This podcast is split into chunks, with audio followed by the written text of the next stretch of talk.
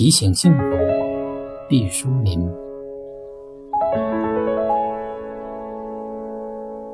享受幸福是需要学习的。当幸福即将来临的时刻，需要提醒。人可以自然而然地学会感官的享乐，却无法天生掌握幸福的韵律。灵魂的快意同器官的舒适，像一对孪生兄弟，时而相望相依，时而貌合神离。幸福是一种心灵的震颤，它像会倾听音乐的耳朵一样，需要不断的训练。简言之，幸福就是没有痛苦的时刻，它出现的频率并不像我们想象的那样少。人们常常只是在幸福的金马车已经驶过后，才捡起地上的金币毛，说：“原来我见过它。”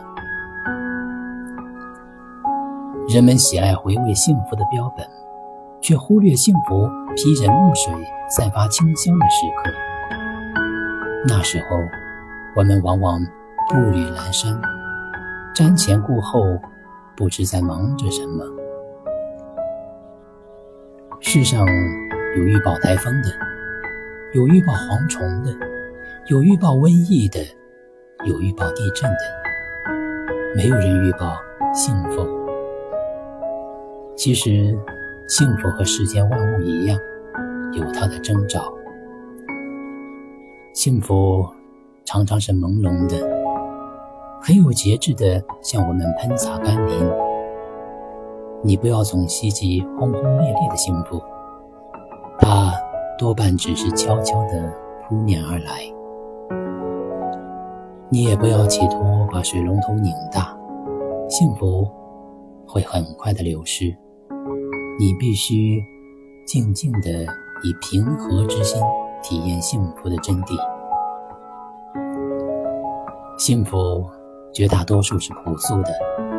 它不会像信号弹似的在很高的天际闪烁红色的光芒，披着本色外衣，温暖地包裹着我们。幸福不喜欢喧嚣浮华，常常在暗淡中降临。贫困中相濡以沫的一块糕饼，患难中心心相印的一个眼神，父亲一个粗糙的抚摸。女友一张温馨的字条，这都是千金难买的幸福呀！像一粒粒坠在旧绸子上的红宝石，郁郁夺目。幸福有时会同我们开一个玩笑，乔装打扮而来，机遇、友情、成功、团圆，他们都酷似幸福。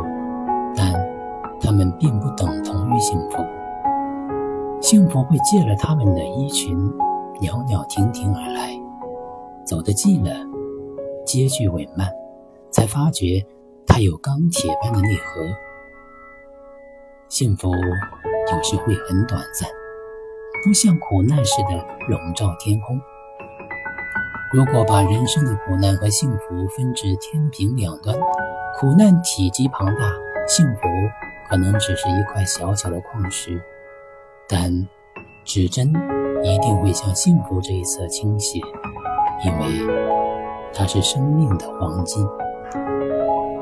幸福有梯形的切面，它可以扩大，也可以缩小，就看你是否珍惜。